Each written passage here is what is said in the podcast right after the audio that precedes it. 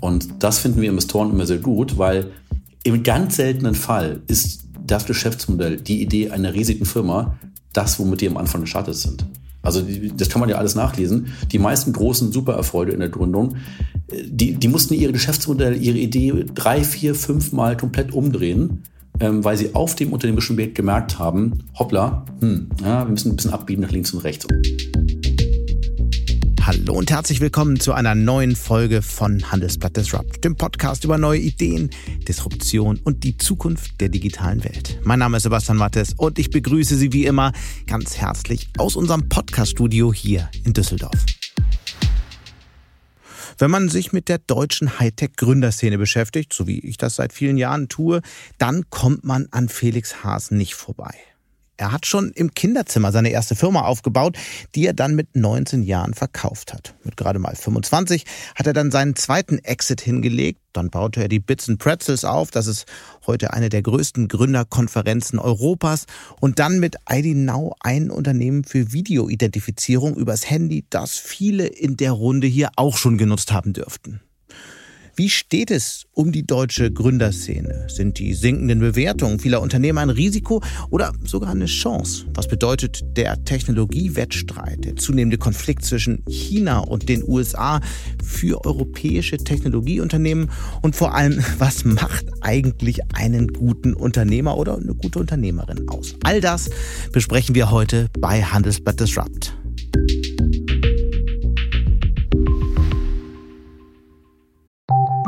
Nach einer kurzen Unterbrechung geht es gleich weiter. Bleiben Sie dran. Die Welt steht vor gewaltigen Herausforderungen. Zum einen die Energiewende voranzutreiben und gleichzeitig den Klimawandel einzudämmen. Und auch der Energieträger Wasserstoff gewinnt weltweit immer mehr an Bedeutung. Doch wie geht es weiter? Erfahren Sie mehr auf dem Handelsblatt Wasserstoffgipfel 2024 am 12. und 13. Juni in Essen. Infos unter handelsblatt-wasserstoffgipfel.de. Mit dem Vorteilscode Wasserstoff 2024 erhalten Sie einen Rabatt von 15% auf die Tickets. Und damit kommen wir jetzt zu meinem Gespräch mit Felix Haas, den ich in seinem Büro in München erreiche. Hallo Felix. Hallo Sebastian. Felix, wir haben eine ganze Menge zu besprechen. Die Bewertungen von Startups fallen. Einige sehen schon einen Startup-Winter bevorstehen. Anderswo steigen die Bewertungen wiederum in schwindelerregende Höhen. Und du hast dich zuletzt sogar politisch ein Stück weit aus dem Fenster gelehnt. Und bevor wir das alles besprechen, würde ich eigentlich gern mal persönlich bei dir anfangen. Du hast dein erstes Unternehmen schon in der Schule gegründet mit 16. Das war damals eine Plattform für Gamer. Wie kam es eigentlich dazu? Hattest du keine Freunde und dann irgendwie Beschäftigung gesucht oder was war der Grund? Sehr gute Frage. Ich, du, ich hatte schon, äh, schon Freunde und eine, und eine tolle Kindheit, aber ich war schon immer ähm, großer, begeisterter äh, Spieler, Gamer und auch ähm, Softwareentwickler. Also mhm. ich hatte das große Glück, dass meine Eltern mir sehr früh einen PC damals nach Hause hingestellt hatten. Und das war für mich immer so ein bisschen das Fenster in die große, weite Welt, damals noch mit dem Netscape Navigator, die early, die, die, die, die frühen Tage des Internets. Ähm, ja, und kam ich dann zum, zum einen zum anderen, habe Software entwickelt und programmiert, sehr viel eben auch gespielt. Ähm, und darüber ähm, dann habe ich in Verbindung mit ähm, ja, sehr vielen Leuten auch aus Amerika und habe mit denen gemeinsam ein, ein Online-Spiele-Netzwerk ähm, erstellt, angeboten. Das war ich im Prinzip das, ein, mhm bevor wir dazu kommen, das ist ja eigentlich mhm. ähm, nicht, nicht unnormal, dass, dass Jungs mit 14, 15, 16 ähm, Computerspiele machen. Aber so der Sprung, dann was Eigenes aufzubauen, ist dann doch ein größerer. Was, was lief bei dir anders, dass du dann gesagt hast, okay, ich baue jetzt was Eigenes auf? Ich glaube, ähm, mitentscheidend ist es, dass man eine große Neugierde hat für das Neue, für das Unbekannte. In meinem Fall ähm, kommt dann auch noch die Begeisterung und Leidenschaft für Technologie und Software hinzu. Mhm. Ich habe damals in der Anfangsphase in diesen Online-Foren immer sehr viel ähm, beigetragen, Beiträge gepostet, ne? Oder lernst so den einen oder anderen kennen, tauscht sich aus und kommst dann ähm, zu den ersten gemeinsamen Projekten und Vorhaben. Viele natürlich auch für nirgendwo hin, die scheitern mittendrin, aber ein paar funktionieren auch. Mhm. Und so hatte ich das dann damals eben in einem relativ frühen Alter entwickelt. Und Plattform für Gamer und die hast du dann sogar auch verkauft? Genau. Wir, waren, wir haben angefangen als Schüler und haben Fanseiten betrieben für Computerspiele, also ja. Command and Conquer, Quake und wie sie alle hießen. Ähm, und haben dann angefangen, es war also wirklich rudimentär im Vergleich zur heutigen Zeit mit Online-Marketing, haben also dann äh, Banner auf diesen Seiten vermarktet, sind dann zu Firmen wie Sony, die wollten ihre Playstation promoten, die sie damals frisch auf den Markt gebracht haben. Du, dann haben die ersten Checks noch damals per Post, ähm, per Brief in den Briefkasten, ähm, bin ich zum Bank rüber, habe die eingelöst. Und von den Einnahmen von diesen Checks ähm, habe ich dann andere Fanseiten von anderen Schülern aufgekauft, weil die vielleicht mhm. nicht ganz so geschickt waren in, in der Vermarktung, äh, in der Vermarktung. Und dann kamen die Skaleneffekte hinzu, weil je größer du wurdest, desto attraktiver warst du wieder für die großen Werbenachfrage, für die Sonys, ne? weil die möchten lieber gerne auf einmal für 10, für 50.000, für 100.000 Dollar Werbung schalten, als bei ganz vielen kleinen Seiten überall nur so 100 Dollar Beträge. Und deswegen war das dann eigentlich ein ganz cooles Geschäftsmodell. Und dann kam der Exit und dann kam der noch größere Scheck. Wie viel habt ihr damals äh, eingenommen beim Verkauf? Das ist äh, du äh, nicht öffentlich, aber war erstmal erstmal sehr also ausreichend, um, um, um das Studium zu finanzieren und auch den weiteren Weg zu finanzieren. Also das war erstmal so ein bisschen der, der Startschuss, ähm, um in Ruhe studieren zu können und sich auch dann weitere unternehmerische Gedanken machen zu können. Aber das, ich sag mal, die relevanten unternehmerischen Erfolge kamen dann erst im, im zweiten und, ähm, und, und dritten Schritt. Also dann die Firma nach dem Studium war dann Amianto, mhm. das Online-Event-Management-System, was wir dann 2010 verkauft haben. Das war dann eigentlich so der, der, der große Startschuss. Du hast ja in München studiert und äh, bist dann sehr schnell auch in ein sehr äh, wichtiges Netzwerk gekommen. Und zwar diese ganze Unternehmertum-Initiative der TU München. Das war genau. ja damals ein, also im Grunde waren, waren die ersten Jahre, die Anfangszeit dieser Gründerinitiative, wenn man so will. Wie bist du da an das Thema Unternehmertum gekommen oder war das sowieso die ganze Zeit klar, dass du nach der Uni dann weiter Unternehmen aufbauen wirst? Ja, also ähm, also ich habe schon immer mich für das Thema Unternehmertum sehr begeistert, habe dann schon immer früh diese ganzen Biografien gelesen von Bill Gates und äh, anderen großen Vorbildern, ähm, habe parallel immer sehr viel programmiert, war hier in München damals Praktikant bei damals der Venture Capital Firma, die hieß Wellington Partners. Ja. Ähm, und habe dann relativ früh schon hinter die Kulissen blicken dürfen. So und dann habe ich Ingenieurwesen studiert, was echt cool war. Also ich fing in München hier an, bin dann aber relativ schnell rüber in die USA, nach Kalifornien, wo damals schon natürlich viel mehr noch unternehmerischer Esprit überall war. Also äh, ungefähr jeder Friseur hat einen gefragt nach einer Finanzierungsrunde. War echt ein tolles Umfeld, weil in München damals, also meine Heimatstadt und Lieblingsstadt, aber damals noch nicht wirklich was los war. Also ein bisschen faktisch tote Hose im Thema Startups. Jeder wollte eigentlich zu BMW, zu McKinsey und zu Siemens. Ähm, ich auch, meine Eltern ja sowieso. Und ähm, dann gab es aber auch den glücklichen Zufall, dass gerade in München, an der TU München, eine Einrichtung gestartet war, die ihr auch kennt, die Unternehmertum vom Helmut Schönberger mit der Frau Klatten gemeinsam.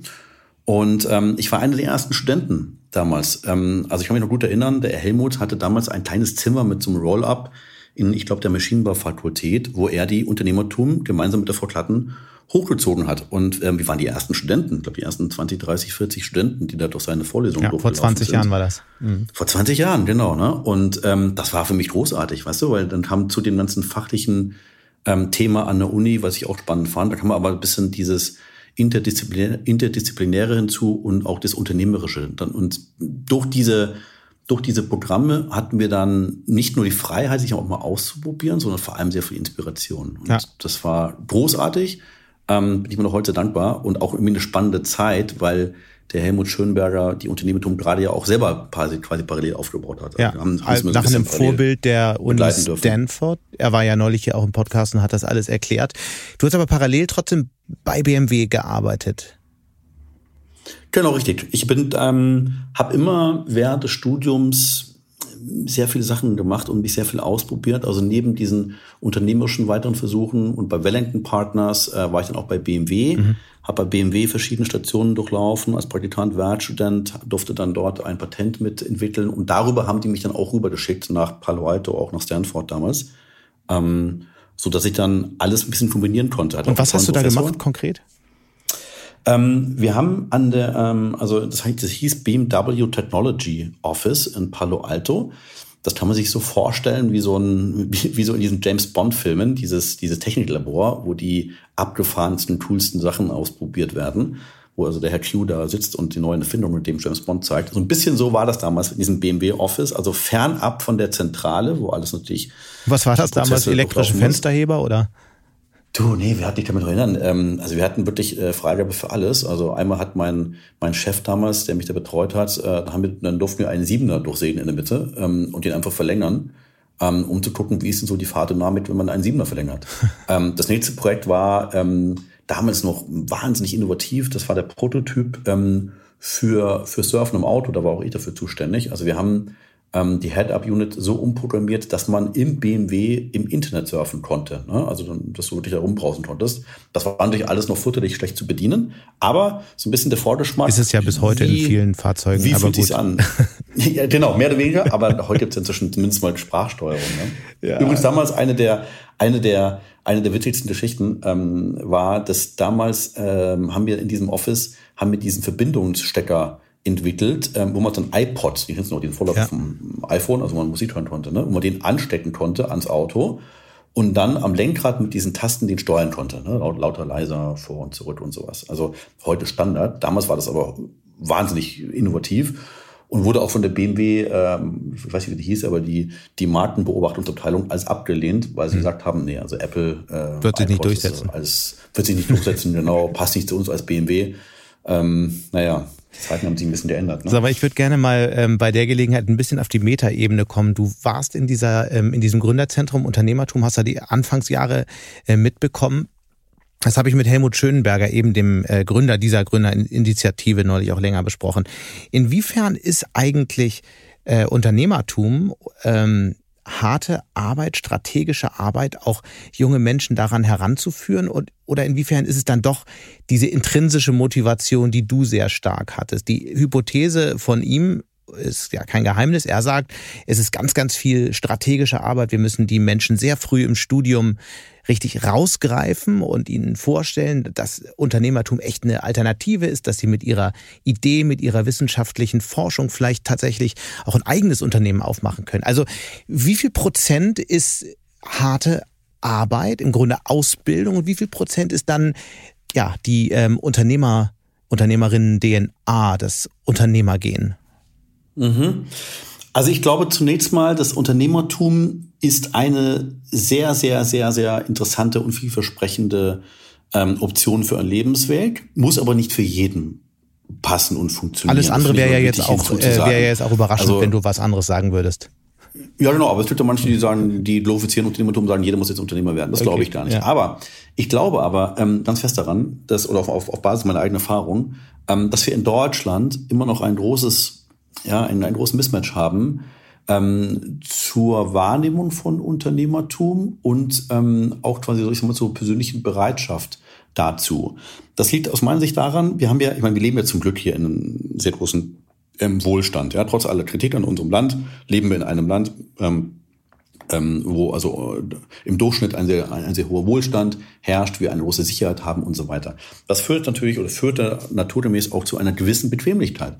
Ähm, Unternehmertum hat aber mit, mit Bequemlichkeit sehr wenig zu tun. Das sind zwei ganz, ganz unterschiedliche Pole. Unternehmertum ist natürlich wunderbar und wird auch gerne glorifiziert und ähm, ist eine ist ist auch eine intellektuell und finanziell sehr interessante ähm, Tätigkeit. Aber Unternehmertum bedeutet auch sehr viel ähm, sehr viel sehr viel Stress, sehr viel Risiko, sehr viel Mühen, sehr viel zeitlich am Abend noch mal die extra Meile gehen. Ne? Mhm. Ähm, und da glaube ich schon, dass ähm, auch die Tätigkeiten, was die Unternehmertum macht und wenn man Vorbilder präsentiert und auch wir mit Bits und Brezels möchten das tun, ähm, dass das sehr wichtig ist, um zu inspirieren und um ähm, äh, den, den Kollegen und Kolleginnen den Mut auch aufzubringen. Okay. Damals nämlich, also als ich angefangen habe, musst dir vorstellen, das war hier äh, Mitte der 2000er. Da die New Economy Bubble war gerade geplatzt? Genau, die New Economy Bubble war, war geplatzt. Ähm, ich war zwar im Inneren, im Herzen, ähm, durch diesen frühen Zugang zum Internet immer, immer wieder dran, also wie, wie kann man was gründen? Und diese große, weite Welt des Internets, das war also eine große oder ist immer noch eine große Spielwiese.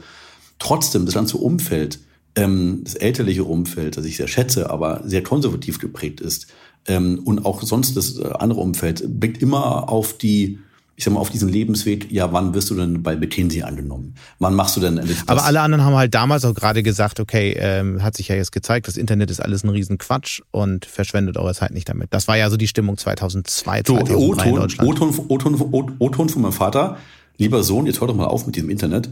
Ähm, das ist eine vorübergehende Modeerscheinung. ja.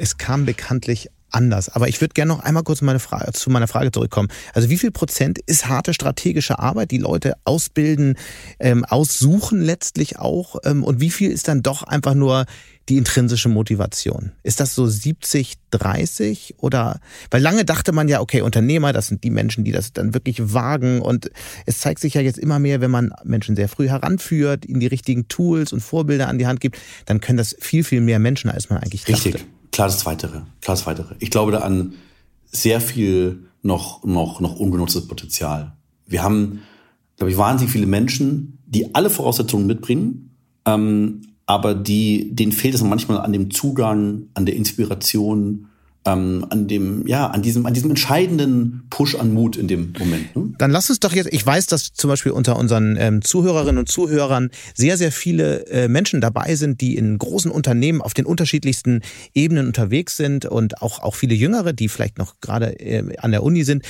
Was sind so die drei, vier Dinge, an der jeder erkennt, Mensch, ich könnte es eigentlich packen? Wie erkennst du einen guten Unternehmer, eine gute Unternehmerin? Auf was achtest du äh, zuerst, wenn du als Investor Gründerteams beurteilst? Ja, also als, als Startup-Investoren achten wir auf mehrere Faktoren, aber es gibt ein paar, die sehr wichtig sind. Der erste ist zum Beispiel, wir gucken, hat der, die oder äh, ähm, das Team, haben die Grip? Ne? Also kommen die an mit einer gewissen inneren Selbstüberzeugung, ähm, mit dem Selbstbewusstsein, dass sie mit ihrem Thema, mit ihrem Produkt, mit ihrem Angebot die Welt verändern wollen. Weil es werden so viele Widerstände auf einen zukommen, so viele Neins und so viele Roadblocks. Man braucht einen gewissen, ja, diese Selbstüberzeugung, diesen Glaube an sich selber, ähm, um, um, um, um, um da auch durchzustehen. Aber wie erkennt man das eigentlich wirklich? Das erkennst du zum Beispiel ähm, ganz einfach, wenn jemand einmal was vorstellt ne, und man hört sich das an und gibt dann zum Beispiel mal kritisches Feedback. Mhm. Sagt, na, hm, das ist, klingt mir gut, aber hm, aus den, den Gründen weiß ich es nicht, ob das so eine tolle Idee ist. Dann merkst du an der Reaktion vielleicht ein bisschen, wie jemand drauf ist. Ob jemand zum Beispiel sofort sagt, so ein Blödsinn an Feedback, du bist dumm, ne, ich habe recht. Und dann du, okay, äh, vielleicht ein bisschen kritikunfähig, ne? ähm, mhm. und nicht vielleicht optimal. Oder du weißt, oder du merkst, ob jemand sofort in sich zusammenfällt und sagt, ja, okay, ja, du hast recht, weiß ich auch nicht, bin eigentlich unsicher, vielleicht ist doch alles überhaupt eine blöde Idee. Hm, dann meinst du, okay, nach dem ersten kleinen Widerstand äh, fällt plötzlich die Idee in sich zusammen. Ähm, oder jemand äh, sagt, ey, das ist ja mal spannendes Feedback, erzähl mal mehr, warum glaubst du das, warum siehst du das so? Und versucht es dann aufzunehmen und dann seine Rückschlüsse daraus zu ziehen. Und das finden wir Investoren immer sehr gut, weil im ganz seltenen Fall ist das Geschäftsmodell, die Idee einer riesigen Firma, das, womit die am Anfang gestartet sind. Also das kann man ja alles nachlesen. Die meisten großen Supererfolge in der Gründung, die, die mussten ihr Geschäftsmodell, ihre Idee drei, vier, fünf Mal komplett umdrehen, ähm, weil sie auf dem unternehmerischen Weg gemerkt haben, hoppla, hm, ja, wir müssen ein bisschen abbiegen nach links und rechts. Und das ist, glaube ich, eine sehr wichtige Fähigkeit. Vielleicht ist auch dieses Bild von dem genialen Unternehmer falsch, sondern er ist eigentlich eher ein genialer Lerner. Genau, genau. Ich glaube, lernen, zuhören und dann hoffentlich schlaue Schlüsse daraus ziehen, ist eine essentielle Unternehmereigenschaft. Mhm. Zuhören, was die ersten Kunden sagen. Zuhören, was die Mitarbeiter so sagen. Äh, zuhören, was die Investoren vielleicht sagen. Zuhören, was ähm, äh, oder, oder zuschauen, was vielleicht der Konkurrent macht und sich dann überlegen, hm, wie kann man das, das vielleicht noch besser machen oder anders machen. Mhm. Also ich glaube, zuhören, lernen ähm, ist eine ganz, ganz wichtige Unternehmereigenschaft, um dann die Fähigkeit, sich auch mal zu hinterfragen, ähm, nach links, rechts abzubiegen. Das nennt man diesen schönen Wort agil. Ne? Mhm. Diese Agilität ist sehr glaube ich, okay. zentral. Die, die zwei, drei anderen Punkte, auf die du achtest? Ähm, worauf wir sonst noch achten, ist, ähm, ich nenne es mal Talent Magnet. Ist jemand, kommt jemand in den Raum oder in den Call oder wenn ich einen treffe auf ein Bier, frage ich mich immer so, hätte ich jetzt eigentlich selber Lust für den oder die für die zu arbeiten? Ja, wenn ich mich erst bewerben wollen würde ähm, oder als Mitgründer da mitmachen würde. Also wenn man nach Hause geht, sage ich, ey, habe ich jetzt richtig Lust, ich bin richtig energetisch und finde das eine total spannende Idee, ähm, dann finde ich es ein, ein tolles Signal. Ähm, weil, warum achte ich darauf oder warum achten wir darauf? Weil selten eine Gründung von einer Person selber gemacht wird. Meistens hat man Mitgründer, die einen ergänzen, hoffentlich mit den passenden Stärken. Und zweitens muss man ja auch äh, sehr viele Mitarbeiter überzeugen. Also die meisten Gründungen holen dann, haben dann sehr viele Mitarbeiter. Das heißt, der, die Gründer muss am Ende des Tages verkaufen können, muss sich seine Idee, das Vorhaben verkaufen können. Ähm, ich nenne das Talent Magnet. Also ist es jemand, der die besten Mitarbeiter anzieht, äh, der, die, der, der die richtigen Investoren äh, anzieht. Und das ist deswegen so wichtig, weil eine Start-up-Gründung ist am Anfang ja ein total irrationales Vorhaben. Du startest mit einer Idee, kein Mensch weiß, ob sie funktioniert. Mhm. Ähm, es gibt 100 Gründe, warum sie nicht funktionieren wird. Ähm, äh, meistens äh, sagen einem auch die Industrieexperten, das ist die dümmste Idee, die, ich, die, die ich je gehört habe. Ähm, also man muss ja doch sehr viele Widerstände durch und man muss auch Menschen früh begeistern können, da mitzustreiten, mitzumachen, mitzuprogrammieren. Man muss den Investor überzeugen, dass er da Geld investiert. Man muss äh, die Presse überzeugen, äh, ab einem gewissen Zeitpunkt, hey, äh, bitte schreibt mal über uns und macht uns bekannt, also wenn es jetzt eine Gründung ist, die da öffentlich wird. Ähm, und das ist eine sehr, sehr wichtige Fähigkeit. Um nochmal zu deiner Geschichte zurückzukommen, du warst dann an der Uni und hattest dann den McKinsey-Vertrag in der Tasche und dann selbst gegründet. Warum dann überhaupt erst der McKinsey-Vertrag? Hattest du dann doch Zweifel, ob du es überhaupt hinkriegst? Ja, das war ähm, ehrlich gesagt ja, so ein bisschen, man ist ja dann doch ein bisschen unsicher. Also ich war es zumindest äh, auf eine gewisse Art und Weise schon sehr. Ähm, und dann rennen die immer rum da an der Uni und McKinsey und ist ja auch, ist ja auch gut, ne? Und so, boah, wunderbar. Ist ja auch eine spannende Karriereoption, möchte ich ja nicht schlecht reden. Ich fand das ja auch sehr interessant. Natürlich die Eltern immer im monatlichen Im Nacken. Äh, Tonus hier im Nacken. Ne? Äh, Sohn, was ist denn da jetzt hier mal? Ne? mal hör doch mal auf mit diesem komischen Internet da äh, andauernd. Ja? Das wird jetzt wirklich bald eine Modeerscheinung sein. Jetzt geh doch mal zu McKinsey, mach doch mal was, was Vernünftiges. Ne? Und ähm, habe mich dann beworben, hat auch dann erfreulicherweise funktioniert. Habe ich auch darüber sehr gefreut. Natürlich meine Eltern jetzt äh, endlich hat er so mal, mal das hinbekommen. Ähm, alle aus dem Häuschen.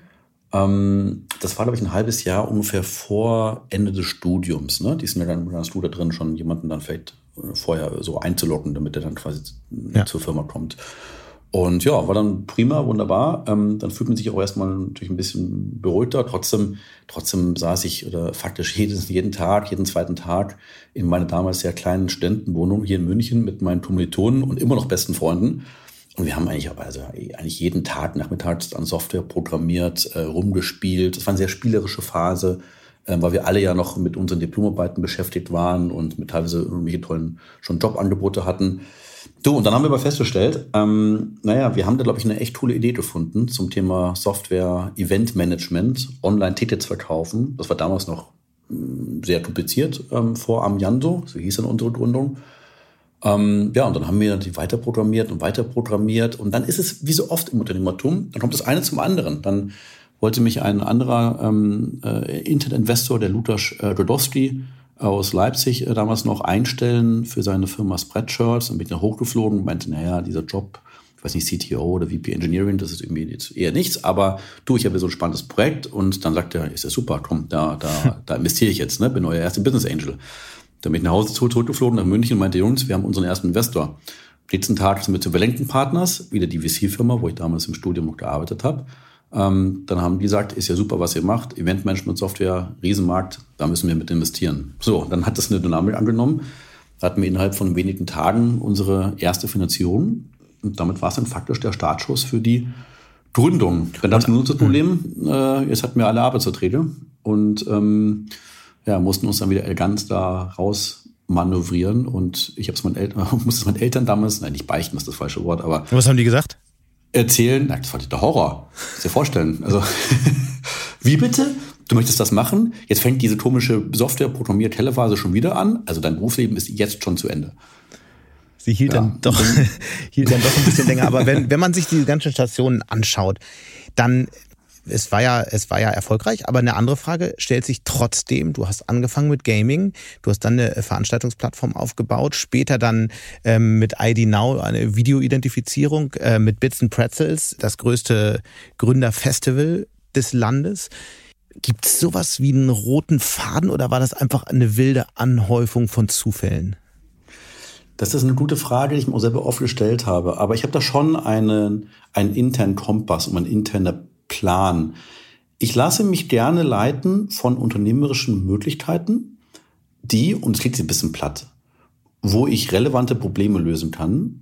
Und zwar gemeinsam mit Menschen, die mir Spaß machen, wo ich Freude verspüre. Ich habe jetzt. Aber, aber deswegen, das kann wirklich alles sein. Ja, das ist alles, aber das heißt ja zum Beispiel, es gibt ja andere, andere auch ein, auch ein valider Weg. Man, man optimiert auf den finanziell größtmöglichen Erfolg aber tun es vielleicht mit Menschen oder ähm, Themen, wo man jetzt keinen großen Bezug hat. Das heißt, du bist Millionär geworden eigentlich durch Zufall, das war gar nicht so wichtig. Ich glaube nicht durch Zufall, aber ich habe für mich ist es viel wichtiger. Also das ist alles natürlich, also die die finanzielle Freiheit ist natürlich ein ein, ein sehr hohes Ziel als Unternehmer und äh, ist auch sehr viel wert und gibt einem durch alle möglichen Freiheiten im Leben, wo man gar nicht drüber Vielleicht argumentiert man auch erst so, wenn man es geschafft hat. Ja, das, das, das, das, äh, ist eine gute Frage, aber ich glaube, ähm, das ist schon eine Ansichtssache. Das ist schon eine Ansichtssache, ja. Also wir arbeiten zum Beispiel ähm, mit ID Now, wir sind das gleiche Gründerteam oder fast das gleiche wie damals bei, bei Amiando. Ähm, da hätte man wahrscheinlich auch mal optimieren können, sage ich mal, ne? für die eine oder andere Rolle noch jemanden vielleicht besseres oder anderes geeigneten finden können. Haben wir aber nicht, weil für uns war es einfach wichtig, dass wir weiter zusammenarbeiten mhm. und sind heute immer noch beste Freunde. Ähm, oder auch bei Bits und Brezels äh, hat das super funktioniert, ähm, einfach weil wir wahnsinnig gut komplementär sind. Oder hier mit unserem Investmentverbund, mit 10x. Ähm, wir arbeiten auch schon viele, viele, viele Jahre zusammen und gibt es auch natürlich viele Möglichkeiten, mal links und rechts abzubiegen oder da was Spannendes, was aber irgendwie das Konstrukt sprengen würde. Und ich glaube, da kann man sich schon äh, auf so einer Metaebene entscheiden, nach welchen Werten man da agiert. Ähm, und das meine ich gar nicht jetzt wertend. Ähm, das eine ist, äh, mehr das der maximale finanzielle Outcome. Da muss man aber vielleicht Kompromisse machen mit der Teamloyalität. Ähm, auf der anderen Seite kann man sagen, ich optimiere auf, auf die Gemeinsamkeit, auf das Team und natürlich trotzdem in dem Rahmen den höchst ambitioniert und sehr großen auch finanziellen Erfolg haben. Das kann man idealerweise kombinieren und das ist glaube ich, noch gut gelungen bisher. Wir haben ja über ein paar äh, Firmen gesprochen, die du aufgebaut hast. Einfach, dass man jetzt mal ein Gefühl davon hat, in wie vielen Unternehmen bist du jetzt eigentlich aktuell operativ tätig? Ähm, also oh, das ist bei mir etwas ein, ein etwas komplizierter Berufsalltag. Ähm, Man ahnt es.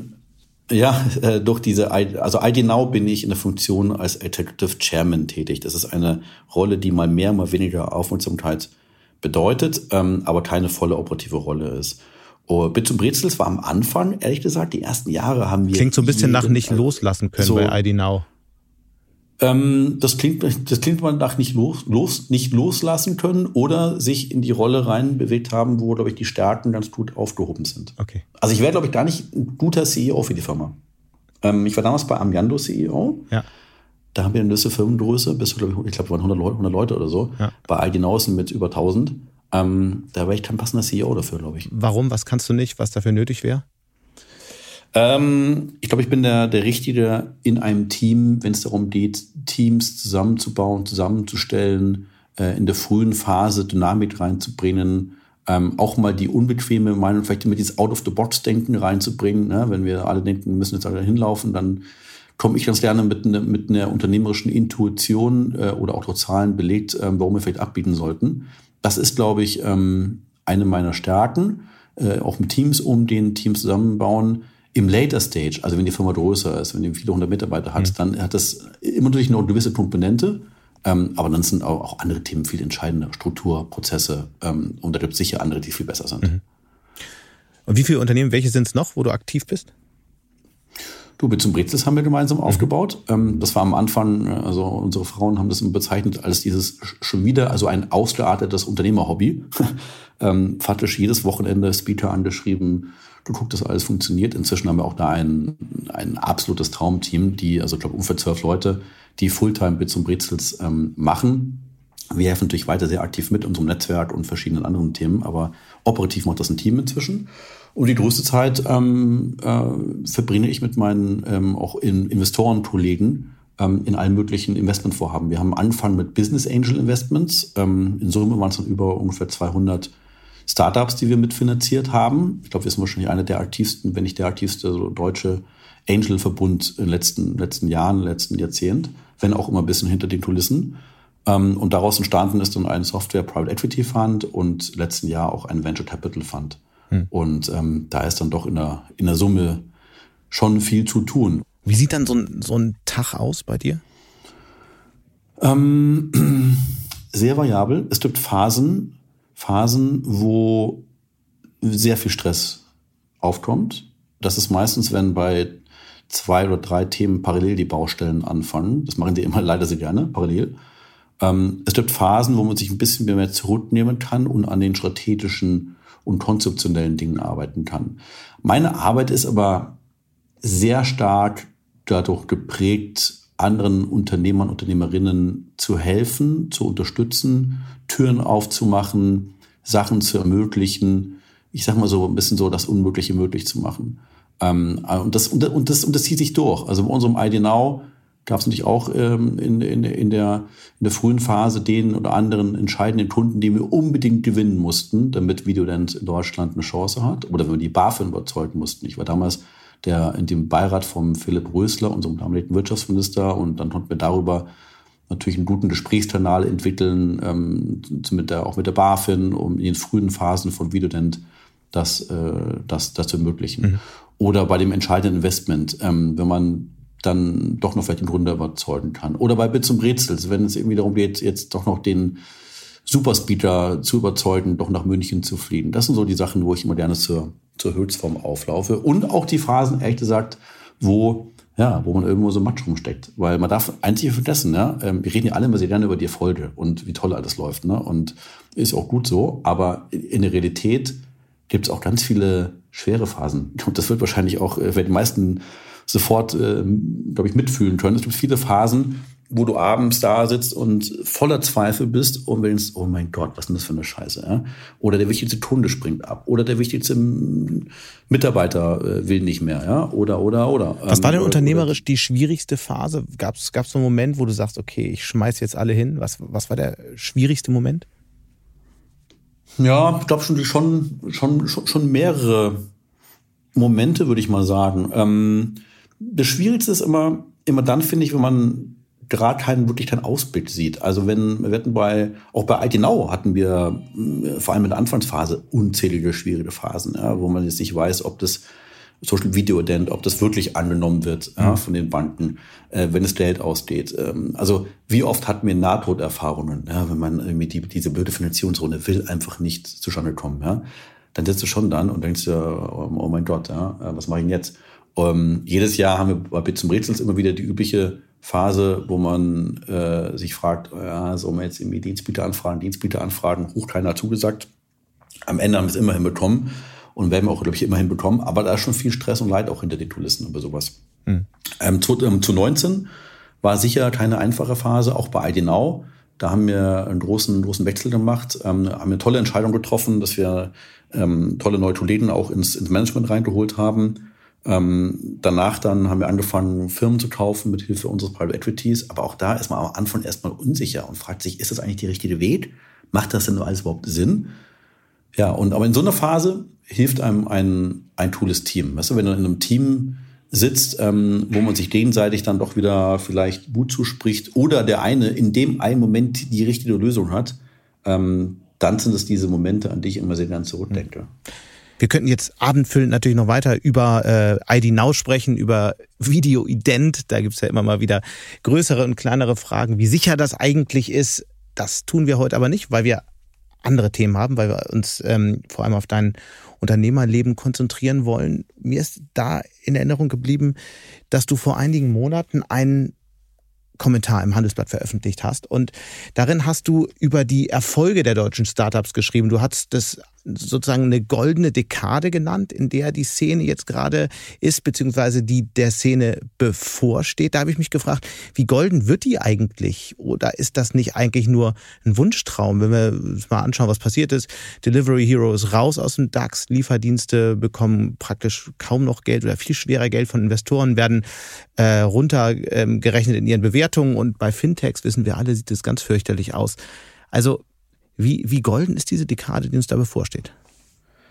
Also auch wenn man sich das jetzt angesichts der aktuellen Lage nicht so wirklich vorstellen kann, ich glaube daran und bleibe bei meiner Prognose, dass wir in Deutschland vor der goldenen Dekade der Startups stehen. Warum? Weil ähm, wir natürlich aktuell so ein bisschen eine Art reinigendes Gewitter sehen mit Bewertungen, die sich wieder normalisieren, ähm, gewisse Übertreibungen, die einfach weggehen, was auch überfällig war. Aber wir haben in Deutschland eine neue Gründergeneration, die ist once in a kind, ja, die ist einmalig, die ist bestens ausgebildet, die ist ambitioniert, die bekommt Kapital, die arbeitet an relevanten, auch Tech-Themen, also an relevanten äh, Produkten, Technologien und Innovationen, die die Chance haben, sehr, sehr groß zu werden.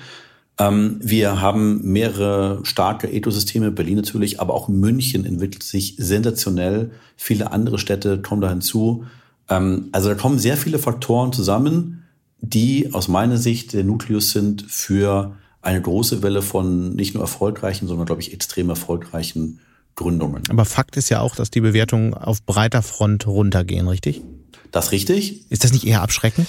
Ja, wenn man aber mal, wenn man unternehmerisch denkt und zurückguckt und sich die früheren Phasen anguckt, die New Economy Bubble und Phase und dann die, die, die Bankenkrise und auch die, auch die hier unsere Corona-Krise auf gewisse Art und Weise, dann sieht man, dass, dass sehr viele Innovationen gerade in diesem, in dieser, in, in, in diesen Zeitpunkten gegründet wurden.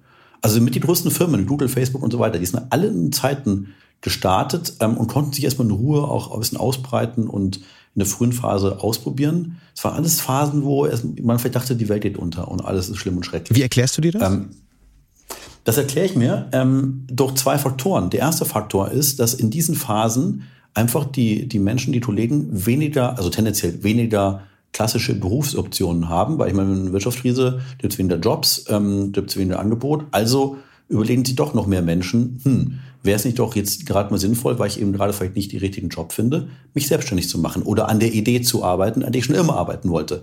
Wenn es auf dem Arbeitsmarkt immer überall nur die besten Jobs gibt, dann ist das natürlich auch tendenziell erstmal in Konkurrenz zu der Idee, eine eigene Firma zu gründen.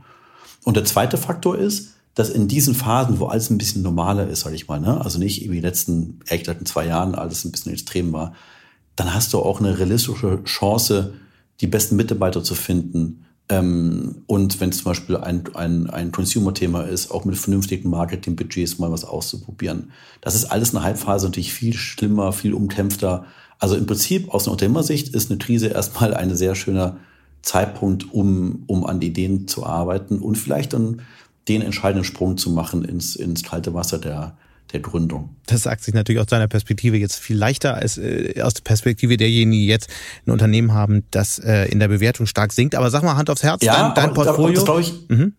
Das glaube ich, ja, das natürlich, das mag so klingen, aber ich habe auch sehr viele Unternehmen und, oder Beteiligungen, die erstmal ordentlich gebeutelt sind. Ja, das wollen wir also jetzt nicht genau erfahren. Ähm, wie viele, also wir haben gehört, über 200 Unternehmen, wie viel davon ähm, hat, hat der, der Schlag getroffen? Wie viele sind vielleicht auch in Gefahr jetzt in der aktuellen Krisensituation? Ah, du, das sind, ähm, wir haben alles, alles im Angebot. Wir haben natürlich Beteiligungen, die desaströs getroffen wurden von der, von der, von der Covid-Pandemie. Das sind Beteiligungen, ähm, die sich natürlich eher in dem Consumer-Bereich mhm. abspielen, Reisen und so weiter. Wir haben Beteiligungen, die gerade deswegen, also auch Altenau gehört dazu, äh, äh, nach oben geschossen sind und profitiert äh, haben. Weil plötzlich in der Corona-Pandemie war klar, jetzt muss auch jede Bank mal wirklich bitte online ähm, Kontoeröffnung anbieten. Ja?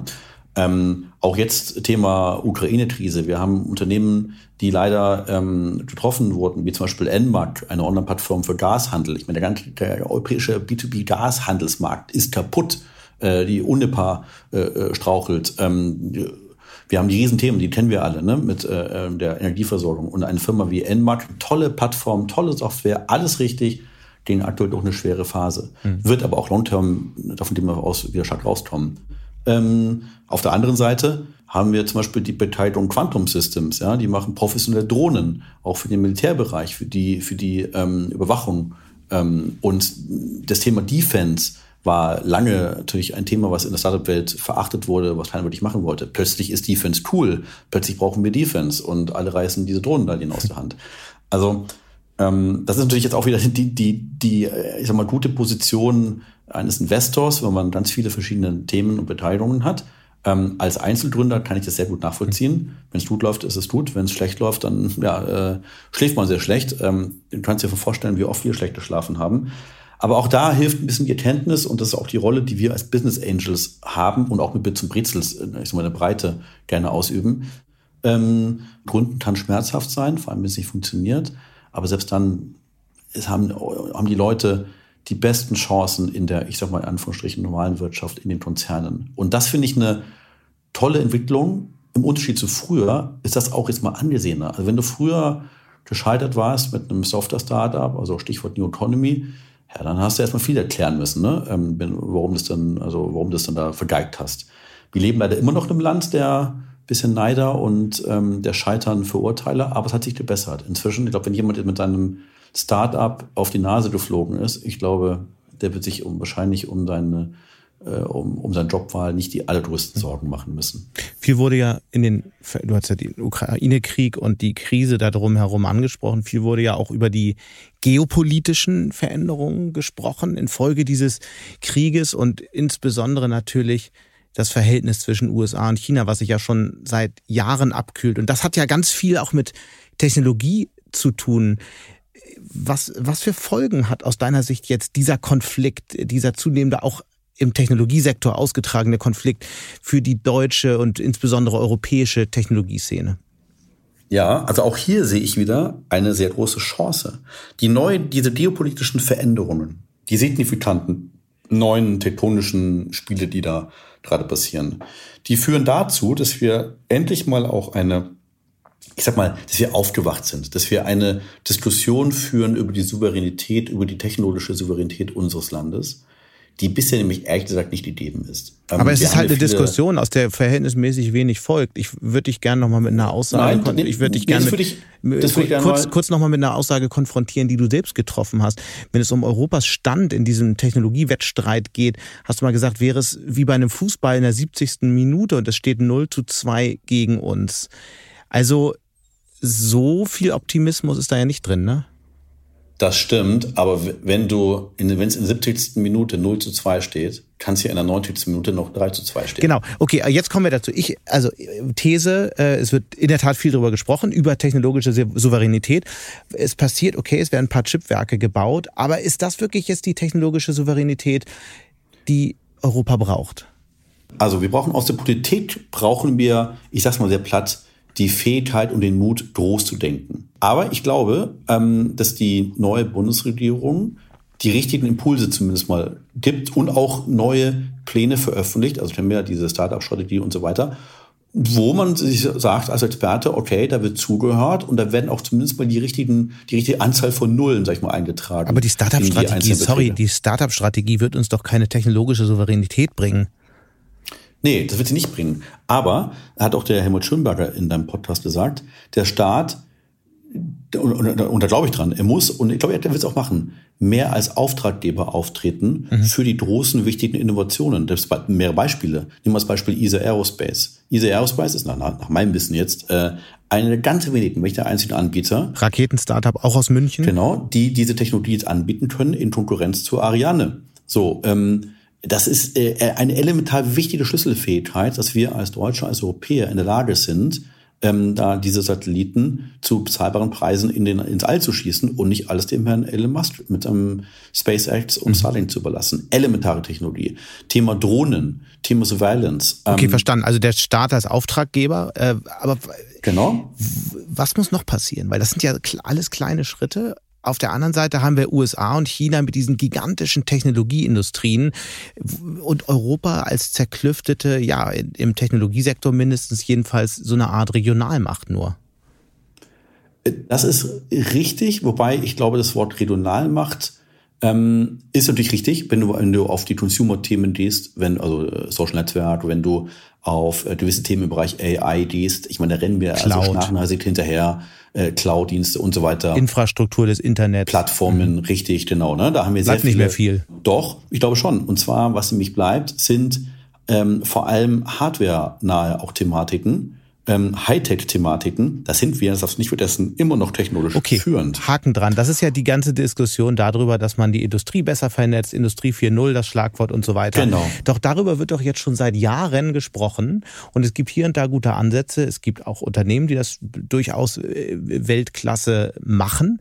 Aber wo bleiben die Unternehmen, die ganz großen Unternehmen, die, die das äh, komplett hochskalieren? Wo bleiben die neuen DAX-Unternehmen aus dem Feld? Die sind ja alle noch nicht in Sicht. Deswegen ist das nicht am Ende doch ein frommer Wunsch und letztlich machen es vielleicht doch Amazon und Microsoft? Das glaube ich nicht. Ähm, also das Risiko gibt es natürlich. Selbstverständlich, ich möchte, ich werde auch nicht propagieren, dass wir das garantiert schaffen werden. Aber ich glaube daran, dass wir in zehn Jahren hier sitzen werden und dass der DAX 40, DAX 50, wie auch immer der bis dann heißt, ja, ähm, dass der zur Hälfte ungefähr aus den Technologie-Startups bestehen wird, die wir jetzt schon kennen oder die dann erst gegründet werden. Das sind so diese Celonis-Beispiele der Welt, mhm. das höchst erfolgreiche Startup hier aus München. Ähm, da bin ich davon fest überzeugt, dass, dass, wir, dass wir sehr viele Firmen im äh, in diesem DAX in Zukunft sehen werden, mit mehreren Dutzenden Milliarden Market Cap, hoffentlich auch das erste Centitorn, also mit mehr als 100 Milliarden Market Cap. Das ist ein weiter Weg, stimmt ja völlig zu. Es ist auch kein Weg, der von alleine passieren wird. Ähm, aber ich sehe als Frühphaseninvestor und selber als Gründer hier in München, aber auch überall anders in Deutschland, so viele neue, ich sag mal, Teams, Möglichkeiten, Kapital, was relevant kommt, Ambition, darfst du nicht unterschätzen, okay. mhm. äh, was groß aufzubauen. Da bin ich. Dein ich bin, ich bin sehr, sehr so zu. Äh Nach einer kurzen Unterbrechung geht es gleich weiter. Bleiben Sie dran. Wie geht es weiter mit der Europäischen Union? Präsidentschaftswahlen in den USA, EU-Parlamentswahlen, geopolitische Krisen und wirtschaftliche Schwierigkeiten. Wir suchen Lösungen für diese Herausforderungen. Am 19. und 20. März auf der digitalen Europakonferenz von Handelsblatt, Die Zeit, Tagesspiegel und Wirtschaftswoche. Über die Zukunft Europas sprechen wir mit Bundeskanzler Olaf Scholz, Wirtschaftsminister Robert Habeck und vielen mehr. Kostenlose Anmeldung unter europe20xx.de. Zuversichtlich. Dein Optimismus in allen Ehren. Ich wollte noch einmal auf deinen Handelsblatt-Text zurückkommen. Und zwar hast du geschrieben, dass der Erfolg der Unternehmer auch Verantwortung mit sich bringt. Das ist ja erstmal irgendwie klar und es ehrt dich, dass du solche Gedanken hast ähm, und hast das wirklich sehr klar auch an die gesamte Startup-Szene gerichtet. Fangen wir doch mal bei dir an. Wie sieht diese Verantwortung, die du von anderen forderst, bei dir aus? Was machst du konkret, um Verantwortung zu übernehmen, um der Gesellschaft auch was zurückzugeben, wie du es ja von anderen, allen anderen auch forderst? Also ich glaube, eines der, eines der sichtbarsten, öffentlichsten Beispiele, wo ich äh, was zurückgebe, weil es im Auftrag nutzen, äh, nee, im Aufwand nutzenden Verhältnis, also ökonomisch völlig Irrsinn eigentlich ist, ist unser gemeinsames Vorhaben beispielsweise mit Bits und Brezels. Bits und Brezels ist eine, ist natürlich eine Konferenz, aber am Ende des Tages ist unser, unser, unsere Intention mit Bits und Brezels, den Leuten Mut zu machen, eine Plattform zu bieten für den, diejenigen, die entdeckt werden wollen und sollen. Ähm, und du kannst dich nicht du, du, du kannst dir nicht vorstellen, wie sehr wir uns über die Briefe freuen, die uns nach jedem Bit zum Brezels erreichen. Aber es ist natürlich auch eine riesen Networking-Plattform für euch und eine riesen Party. Also insofern. Natürlich. So ganz aber du, es ist ja. ja, aber du, es ist ja, ich bin aber kein Freund von so äh, dogmatischen oder ideologischen äh, Vorgehen. Natürlich macht das wahnsinnig viel Spaß. Ne? Ja. Also nicht vor der Vorbereitung, aber Event macht das Spaß. Ja. Ähm, darf, ich meine, darf ja auch Spaß machen. Ne? Ähm, es darf ja auch Spaß machen und soll auch Spaß machen. Aber es ist, ähm, glaube ich, oder hoffentlich ein, ein, ein sinnvoller Beitrag zu unserem Startup-Ökosystem. Äh, du, und dann finanzieren wir auch sehr viele äh, Gründungen und Startups, natürlich auch wieder mit einem Profit-Gedanken, aber das finde ich auch gar nicht verwerflich, ähm, die einen großen Impact und ähm, oder Impact-Geschäftsmodelle haben, die ähm, dafür sorgen, dass hoffentlich die Welt ein bisschen besser wird. Hier meine, meine, meine, meine Partner von 10X sind auch Mitgründer von Climate Partner ähm, große Firma im Bereich äh, Klimazertifikate ähm, mhm. und Technologie. Ähm, also wir versuchen unsere Aktivitäten schon daran zu orientieren, auch Investments und auch Gründungen, sagen, okay, also macht es die Welt ein bisschen besser oder macht uns nur wohlhabender? Ja? Und ähm, idealerweise natürlich beides. Das sind also auch die. Es geht aber, es geht aber mhm. auch sehr viel, ähm, also es geht auch sehr viel ums Thema, ähm, Thema Verantwortung, ähm, was sehr individuell ist. Also wir haben ähm, wir haben also sehr viel Austausch unter uns immer Gründern ähm, zum Thema Purpose, Purpose zum Thema Impact. Ähm, und da kann ich also berichten, dass es, ich sag mal, definitiv sehr viele, sehr ernsthafte Vorgaben, äh, nicht Vorgaben, äh, Vor, Vorhaben gibt, ähm, zum Beispiel Stiftungen, die einzelne Kollegen schon gegründet haben oder Planst du auch sowas? Wie, ja, das ist auch Themen, die wir ähm, gerade an dem einen oder anderen Thema ähm, schrauben mhm. ähm, im Non-Profit-Bereich, also wirklich absolut Non-Profit. Ähm, Mit was für ein Ziel dann? Also was ist das Thema, was dich am meisten bewegt? Ähm, mich interessiert primär, wie kann ich diese geballte Macht, diese geballte ja, finanzielle und sonstige Macht der der, der Gründer nutzen, um, um, um hoffentlich noch mehr Impact und Purpose zu erzeugen. Das ist erstmal, was ich generell mache halt mit einer Plattform. Aber mich persönlich. Das klingt so ein bisschen abstrakt, da kann ich mir noch nichts drunter vorstellen. Ja, also mich persönlich interessiert in meinen persönlichen eigenen Tätigkeiten das Thema ähm, äh, Inequality sehr. Ähm, natürlich sind mir alle Themen wichtig, ja? aber ähm, ich finde das Thema Inequality deswegen sehr wichtig, weil auf der einen Seite ist Inequality, äh, Inequality ich glaube, ein, auch ein, ein gesundes Maß für eine demokratische Gesellschaft.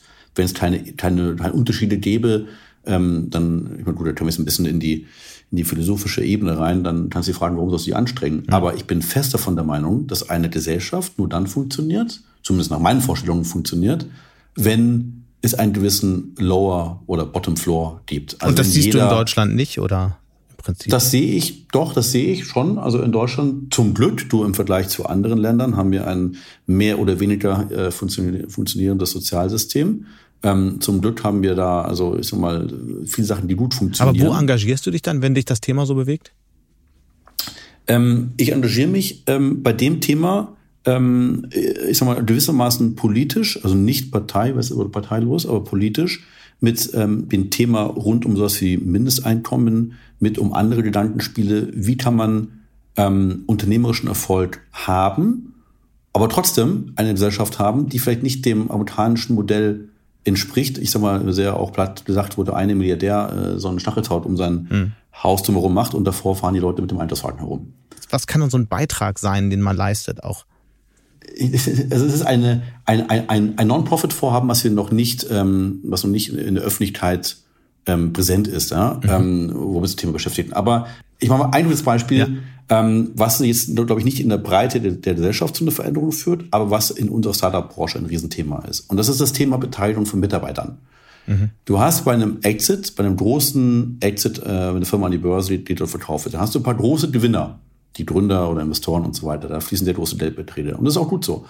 Aber die Leistung wird davon viel mehr erbracht. Das heißt, du kannst eine Leistungsdebatte führen. Wie beteiligst du Mitarbeiter oder Rinnen? Ähm, und wie werden die versteuert? Das ist diese berühmte Steuerdiskussion. Auf die mhm. will ich gar nicht eingehen, weil gibt es alle möglichen verschiedene Sichtweisen drauf. Aber was wir konkret gemacht haben, wir ähm, haben ein, eine, ich sag mal, ein, wie nennt man das, Guiding Principle uns darauf geeinigt, wie wir Mitarbeiter gerne bei äh, Firmen beteiligt sehen wollen, damit ähm, der ökonomische Erfolg bei einem Exit äh, in unterschiedlichem Maße, aber zumindest sehr, sehr, sehr, sehr relevant auch bei vielen Mitarbeitern ankommt. Mhm. Ähm, und ähm, ja, das versuchen wir in die Breite in unserer Startup-Welt zu tragen durch ja, Austausch, Informationsaustausch und Empfehlungen. Mhm ein wir, wir haben wir haben gelernt, die über deine Non-Profit-Plattform möchtest du noch nicht sprechen. Wir werden das natürlich bei nächster Gelegenheit unbedingt nachholen. Eigentlich sind wir schon fast am Ende. Wir müssen aber noch eine letzte Sache klären. Du äh, bist ja Pilot, leidenschaftlicher Pilot, fliegst schon mal selbst zu Perli äh, Termin nach London. Was war eigentlich im Flugzeug die gefährlichste Situation, die du erlebt hast? Im Flugzeug. Fliegen ist ähm, per se sehr, sehr sicher. Ähm, nur wenn was passiert, dann ist es meistens nicht so gut. Ne? Was war denn die gefährlichste Situation? Ähm, es hat meistens was zu tun mit Wetter, wenn man das Wetter unterschätzt. Ähm, Wetter ist auch für große Flugzeuge, also Gewitter beispielsweise für Lufthansa-Maschinen, nicht ohne. Da sollst du dich eher sehr fern von halten. Ähm, also da darfst du über den einen oder anderen Flug, wo man vielleicht im Nachhinein gesagt hat, hoppla, wäre ich doch mal lieber doch mit der Bahn gefahren. Ne? Ähm, aber im Großen und Ganzen. Ist ja auch äh, eine gewisse Parallele zum Gründen. Auch da geht es um die Gesamtwetterlage. Vielleicht als allerletztes. Es heißt, äh, du hast eine Liste verpasster Investitionen. Warum? Ja, schrecklich. Ja, also Liste ist eher so eine Spaßliste, ne, die man dann so macht, äh, weil man irgendwie sich darüber ärgert. Nein, das ist natürlich, ähm, das wird, glaube glaub ich, jedem Investor so gehen, ähm, hat man äh, Opportunitäten, wo man dann halt leider sich nicht dafür entscheidet. Ähm, und das schmerzt natürlich dann schon, wenn man dann äh, sieht, ein paar Jahre später, oh mein Gott, jetzt ist es ein Unicorn. Also man mhm. freut sich natürlich für die Kollegen, das mhm. immer schwingt mit. Also Thema äh, bist du immer, freust dich und sagst, hey Jungs, mega cool gemacht, ne? Aber man denkt sich, oh, Gott, ich voll Idiot. Wieso Sag mal so zwei, drei Namen. Was, was steht da so drauf auf der Liste? Ach, was hatten wir denn alles? Also du kannst von Personio anfangen. Ähm, ganz früh. Das wertvollste deutsche Startup. Ja, ja, natürlich ganz früh, ähm, wo wir sagen, naja, also HR-Software, wer braucht das denn jetzt noch? Ne? Oder ähm, dann Taxfix, äh, äh, Steuersoftware auch super erfolgreich, toll gemacht von den Jungs. Äh, Glanzleistungen von mir, die uns ganz früh gesehen zu haben, aber abgelehnt zu haben. Ähm, Scalable Capital, auch hier in München sehr erfolgreich, habe ich es geschafft, dem Erik Pott so weit zu sagen, dass die erste Finanzierungsrunde mit, ich glaube, 5 Millionen Euro Bewertung viel zu teuer ist und ich auch wieder Schwachsinn, inzwischen eine Milliarde äh, wert. Ähm, also die Liste kann ich leider lange fortführen. ähm, du, du Grummel ich immer ein bisschen, aber ja. ja. Du hast mal gesagt über dich selbst, I like uh, being the dumbest in the room. Das steht, glaube ich, in deinem LinkedIn-Profil. Ja. Was heißt das? Ähm, das heißt, es ist für mich so eine Lebenseinstellung. Damit bin ich mal ganz gut gefahren. Wenn du versuchst, das beste Team zusammenzustellen oder die beste Crew für irgendeine Mission, dann ist doch eigentlich ein cooler Vorteil, dass du schaust, dass du die schlauesten, besten Menschen zusammentrommelst. Mit verschiedenen Fähigkeiten. Das heißt aber per Definition, dass du im Idealfall der im Raum bist, der vielleicht am wenigsten Ahnung hat. Und die Leistung war, diesen Menschen in einen Raum zu bringen. Und das versuche ich immer zu tun und mich dann, wenn möglich, an den Rand zu stellen und zu gucken, dass alle gut zusammenarbeiten und sich nicht anbrüllen. Ähm, und wenn das gelingt, dann, dann freue ich mich. Felix Haas, ganz herzlichen Dank. Und äh, ja, wir müssen ganz dringend sprechen über das, was dann bei euch alles noch so geplant ist. Bis bald. Sehr gerne. Vielen Dank. Und damit sind wir auch schon wieder am Ende von Handelsblatt Disrupt. Wie immer freue ich mich über Kommentare in der Handelsblatt Disrupt LinkedIn-Gruppe oder senden Sie mir gerne eine Mail. Die Details finden Sie in den Show Notes. Danke an dieser Stelle auch für die Unterstützung von Paul Dreger und Regina Körner und Migo Fecke von professionalpodcast.com, dem Dienstleister für Strategieberatung und Podcastproduktion. Wenn Sie grundsätzlich immer auf dem Laufenden sein wollen, dann testen Sie doch gern das Handelsblatt in unserem Sommer-Spezialangebot. Damit lesen Sie jetzt alle aktuellen Artikel und die Recherchen im Archiv für sechs Wochen im Vorteilsabo. Schauen Sie doch einfach mal nach unter handelsblatt.com slash Sommerspezial. Die Details dazu finden Sie in den Shownotes. Wir hören uns dann nächste Woche Freitag wieder. Bis dahin wünsche ich Ihnen interessante digitale, aber natürlich auch analoge Zeiten. Ihr Sebastian Mattes.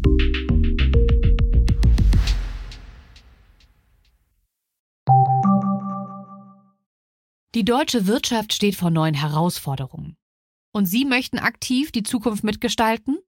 Dann sind Sie beim Handelsblatt CFO Summit 2024 genau richtig. Erleben Sie hochkarätige Speaker und CFOs renommierter Unternehmen wie Amazon, Google oder SAP. Seien Sie Teil dieses exklusiven Gipfeltreffens am 11. und 12. Juni in Düsseldorf. Mit dem Code Podcast sparen Sie bei der Anmeldung 15 Prozent. Alle weiteren Infos unter handelsblatt-cfo-summit.de.